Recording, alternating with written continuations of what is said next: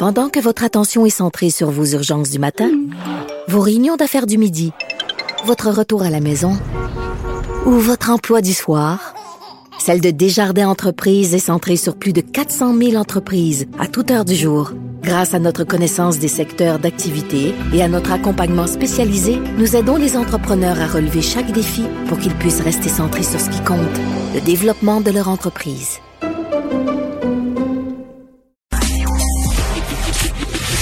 Le, commentaire de Emmanuel Latraverse. Des analyses politiques pas comme les autres. Bonjour Emmanuel. Bonjour. Alors, euh, on a maintenant un nouvel enjeu de, de transgression des règles sanitaires. On n'avait pas imaginé celui-là.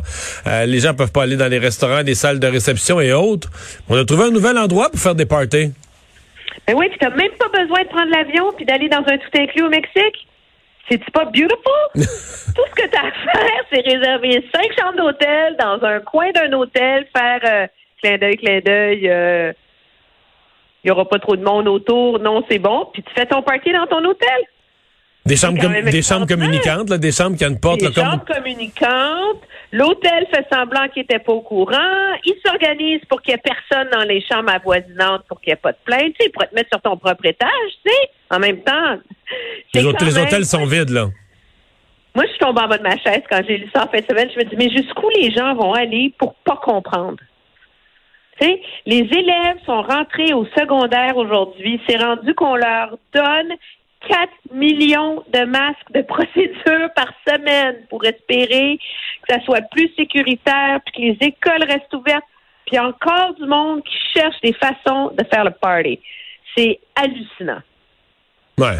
Non, mais c'est comme ça un peu depuis le début. là. Il y a une portion de la population qui entend des qui entend des consignes sanitaires et qui ne voit pas l'urgence de, de, de travailler tout ensemble pour que ça rebaisse, pour limiter le nombre de cas. Ce qu'ils voient, c'est qu'est-ce qu'on pourrait faire pour contourner la règle?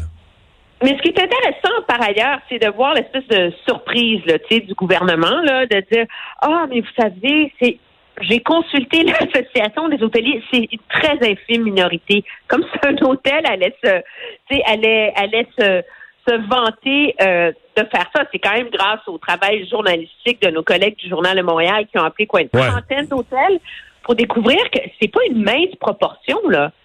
C'est un hôtel sur quatre qui a, qui a comme accepté de, de, de se prêter au jeu de Mais tu penses-tu qu'en tout, c'est tant, c'est tant de monde que ça, en individu, juste une population de 8 millions? Est-ce que, je sais pas. Peut- Peut-être c'est plus que je pense. moi je pense pas que qu'objectivement c'est un c'est un fléau euh, mais tu sais c'est un problème assez grave pour que l'alarme ait été sonnée par le docteur Marquis de l'hôpital Maisonneuve Rosemont qui lui voit des cas issus de ces fêtes-là dans ses soins intensifs, tu sais. Mais moi, le, problème que ça pose dans mon esprit, c'est comme tu dis, il va toujours avoir des gens, depuis le début, il y a des gens qui cherchent à contourner les règles. OK? Ça, on a compris, là, la preuve est faite et démontrée. Mais ça place le gouvernement dans une situation où, pour protéger la société contre ceux qui prennent des risques, on est toujours en train d'ajouter une couche de mesures sanitaires. C'est quand même pas rien qu'on est rendu avec un couvre-feu au Québec en ce moment. Et moi, je pose la question, est-ce que le gouvernement en fait assez en termes d'inspection, en termes de pour surveiller ces industries-là? Pourquoi Mais Ben là, la quand il y a CNESST l'air, ouais, la CNESST à l'avoir la semaine passée, a l'air à s'être réveillée, là. Ben, c'est réveillé, j'espère, parce que, tu sais, la CNSST, euh, la semaine dernière, envoyait le message, tu sais, qu'on va être sévère, là. Mais regarde les, les chiffres entre le mois de mars et le mois de janvier. Il y a eu quelque chose comme 16 000, tu sais, constats, interventions, etc. Et depuis le Blitz, tu sais, qui avait été lancé, là, on allait mettre la CNSST aux trousses des, des délinquants au mois d'octobre, il y en a eu 4 000 de octobre à janvier, ben fais le, le rapport, là, la proportion, Mhm. ben il n'y en a pas eu plus depuis qu'on fait des blitz contre ça, là. Alors, à un moment donné, il va falloir que le gouvernement trouve les moyens d'être à la, à la hauteur des règles qu'il impose aux industries parce qu'en ce moment, le citoyen reste avec l'impression que c'est lui qui paye, là. Ouais, ouais absolument. C'est pas les hôtels, En fait, c'est- pas les chantiers de construction, c'est c'est le citoyen, tu sais. Mais c'est parce que toute règle du genre, là, qui est frustrante, puis je veux dire, il faut que les gens, le minimum pour l'accepter, il faut que tu sentes que tu fais partie d'un effort collectif. Fait que, tu sais, si tu sens que, je sais pas comment te dire ça, là, euh, tu sens que le- celui d'à côté, tu sais, toi, t'essayes de, t'essayes de remplir un trou de terre, là, puis tu sens que l'autre à côté, lui, il il enlève au fur et à mesure, il avec sa pelle, puis il l'enlève au fur et à mesure, tu vas venir frustré. C'est, c'est un peu ça, là. Tu sens que toi, t'es dans une, euh, dans un effort, des sacrifices pour euh, obtenir un résultat puis que des gens s'en foutent, ça crée de la frustration. Puis le pire, c'est qu'à un moment donné, c'est que les autres vont se dire, ben garde, là, si c'est permis ou si c'est permis, si c'est toléré, ben moi aussi. Je suis pas pire que les autres. Là, mais les gens respectent les règles aussi quand il y a une menace de sanction. Aussi. preuve, il n'y a plus un chat dans les rues du Québec le soir après 8 heures, là. Pas parce que soudainement tout le monde a un amour du couvre-feu, c'est parce que personne veut se coltailler euh, l'amende de 1600 dollars là qui vient avec. Puis la preuve, c'est, on en parlait la semaine dernière, le fameux ordre de rester chez vous en Ontario, tu sais. Ben, M. Ford a clairement indiqué qu'il va demander aux policiers de ne de pas partir aux trousses des Parce que citoyens là, ça a pas ontariens. Ouais, mais là, ça, tu, là, ça a pas l'air à marcher fort fort. Ben, en tout cas, pourtant, je vis dans une ville qui est pas très délinquante, là. Et je peux dire que je n'ai vu depuis trois jours aucune différence. Il n'y a Ah pas non? moins de voitures sur les routes. Euh, Il n'y avait pas, euh, toutes les places de stationnement étaient pas libres devant les studios de TVA quand je suis venue à 15 minutes avant la joute pour me stationner. Euh, Il n'y a pas moins de monde dans les rues, il n'y avait pas moins de monde dans les parcs. Il y avait, à date, moi, je vois pas la différence. Peut-être que je me trompe, peut-être que là où il y a des gros foyers d'éclosion, ça va faire une différence, mais à date, là, moi, je la vois pas. Bon, tu veux me parler de- du dossier Keystone XL, euh, dossier de pipeline, parce que euh, bon, comme comme bien des Canadiens espéraient voir euh, Donald Trump battu, il y avait une impression toute naturelle que tout allait aller bien dorénavant dans les relations Canada-États-Unis. C'est pas si simple que ça. Non, puis euh, je veux pas me citer, mais comme je te disais au lendemain de l'élection de M. Biden, ça va être aussi compliqué, ça va juste être moins désagréable, et on en a la preuve. M. Biden, depuis qu'il a été nommé dans sa transition, euh, a pas fait des grandes nominations, le genre je vais nommer un environnementaliste euh, en charge euh, de la politique énergétique des États-Unis, etc.